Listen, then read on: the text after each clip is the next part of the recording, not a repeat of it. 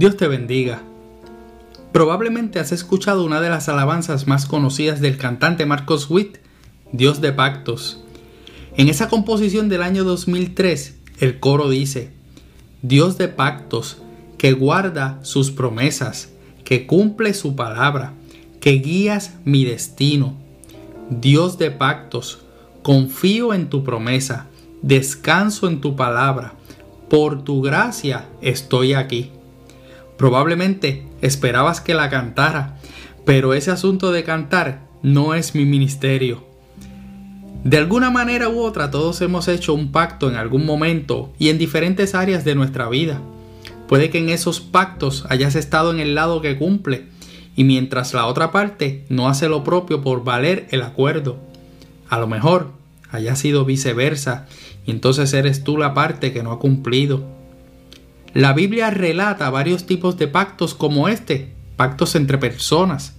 Por ejemplo, en Primera de Samuel, capítulo 18, David y Jonatán hicieron un pacto en un momento dado, luego de que Jonatán, el hijo del entonces rey de Israel, Saúl, escuchara una conversación entre su padre y David, quien posteriormente sería nombrado rey. Hay relatos de pactos entre tribus y naciones como el pueblo de Israel que hizo pacto con los moradores de Gabaón cuando estos últimos se hicieron pasar por embajadores y usaron sacos viejos sobre sus asnos y cueros viejos de vino, rotos y remendados, y zapatos viejos y recocidos en sus pies con ropa vieja, y el pan que traían era seco y mohoso. Los hombres de Israel tomaron las provisiones de ellos sin consultar a Jehová. Esto lo encuentras en el capítulo 9 del libro de Josué.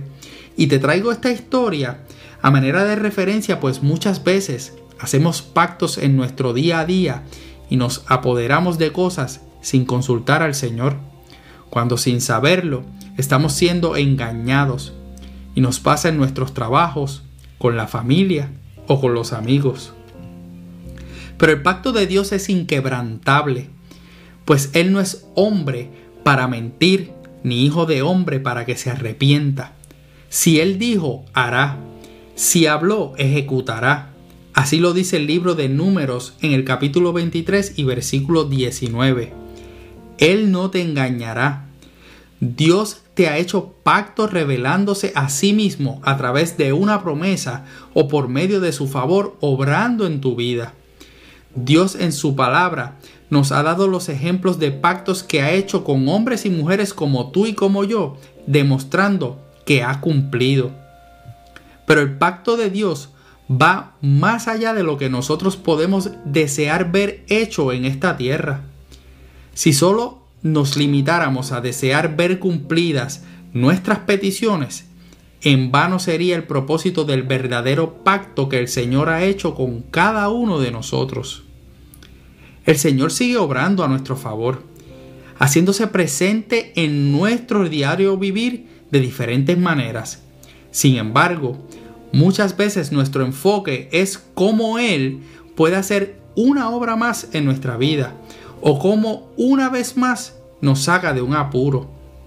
Estar constantemente fijándonos en lo que Dios puede hacer para nosotros nos puede hacer perder la perspectiva de lo que ya hizo por nosotros en la figura de Jesús y lo que hace en nosotros por medio de la obra que perfecciona en ti y en mí cada día hasta el día de Jesucristo.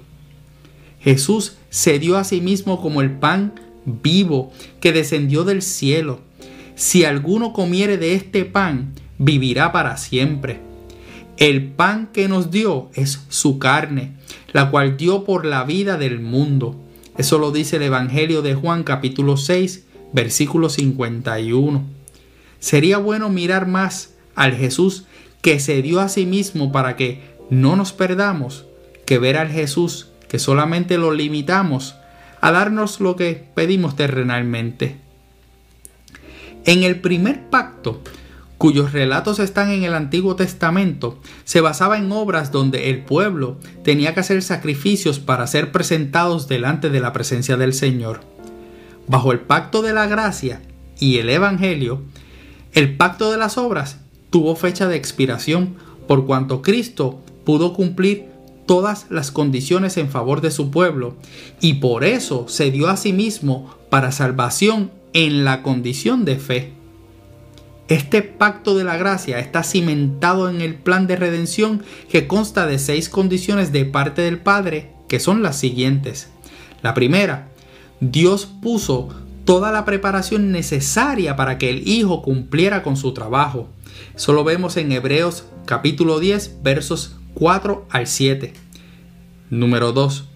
Le dio apoyo en el trabajo a realizar enviando un ángel del cielo para fortalecerle en el Getsemaní. Eso lo vemos en Lucas capítulo 22 versículo 43. Número 3. Puso la gloriosa recompensa en la exaltación de Cristo cuando su trabajo se cumpliera. Eso lo vemos en Filipenses capítulo 2 versículos 5 al 11. Número 4. Le puso investidura con el dominio universal, poniendo todos sus enemigos bajo sus pies. Eso lo vemos en el Salmo 110, versículo 1. Número 5. Le dio administración del pacto en sus manos para que fuésemos hechos hijos de Dios. Eso lo vemos en Juan capítulo 1, versículo 12. Y finalmente el número 6 en el final de los tiempos, la salvación de todo su pueblo está como esperanza de vida eterna, prometida desde antes del principio de los siglos. Eso lo vemos en el libro de Tito, capítulo 1, versículo 2. De la parte de el Señor Jesús, su Hijo, las condiciones fueron que el cumplimiento de encarnarse para redimir a los que estaban bajo la ley a fin de que recibiésemos adopción de ser sus hijos. Eso lo vemos en Gálatas 4, versículo 5. Como el segundo Adán representó a la humanidad asumiendo su lugar y obligaciones habiendo nosotros violentado el primer pacto por obras. Obedecer la ley, pues para Jesús obedecer la voluntad de Dios le era de agrado y la ley del Padre estaba en su corazón. Eso lo vemos en Salmos capítulo 40 versículo 8.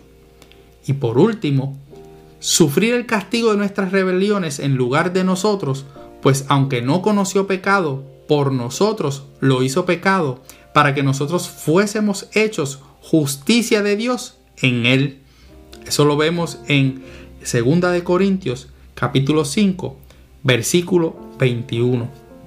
Como ves, al igual que nosotros condicionamos los pactos en todas las áreas de nuestra vida, así también Dios condiciona su pacto y lo hace de una manera en la que nosotros podemos descansar confiados que su pacto nunca cambia y ha sido cumplido, que sus promesas son sí y amén.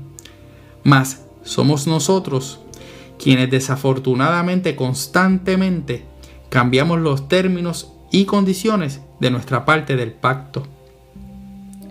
Yo sé que en mi pasado lo hice. Ponía peticiones sobre la mesa. Pedía por cosas que pensaba que eran necesarias en mi vida. O hasta las pedía sin saber a fin de cuentas si estaban dentro de la voluntad de Dios. El que puedas pactar con el Señor te asegura que puedes vivir una vida de fe en espíritu y en verdad, porque entonces pasas a ser dirigido o dirigida por el Espíritu Santo y puedes conocer esa perfecta voluntad de Dios en tu vida. La gran ventaja es que cuando fallamos en nuestra parte del pacto, el pacto de Dios permanece y siempre siempre tenemos oportunidad de retomar el mismo, sabiendo que su misericordia nos alcanza. Si aún estás alejado del Señor porque fallaste en tu parte, este es el tiempo de pactar con Él nuevamente. Su misericordia es nueva cada día y Él te espera con brazos abiertos y con las condiciones firmes de que te da nuevamente una segunda oportunidad de que puedas vivir bajo la sombra del Omnipotente que mudes tu tristeza, tu dolor, tu angustia, que puedas perdonarte a ti mismo y dejes de escuchar esas voces que te dicen que no eres digno.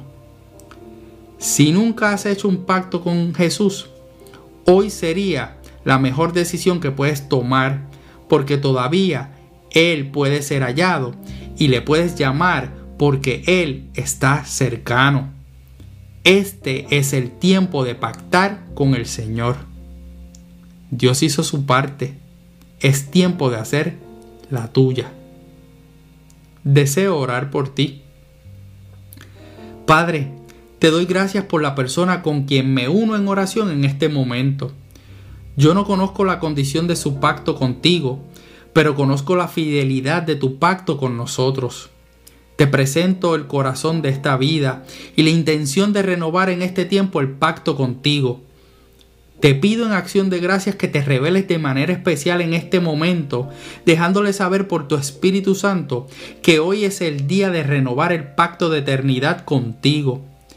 Abre los ojos de su alma, revélale a Cristo para que hoy sea su día de salvación, para que sea su día de gozo, para que sea su día de victoria en medio de su situación.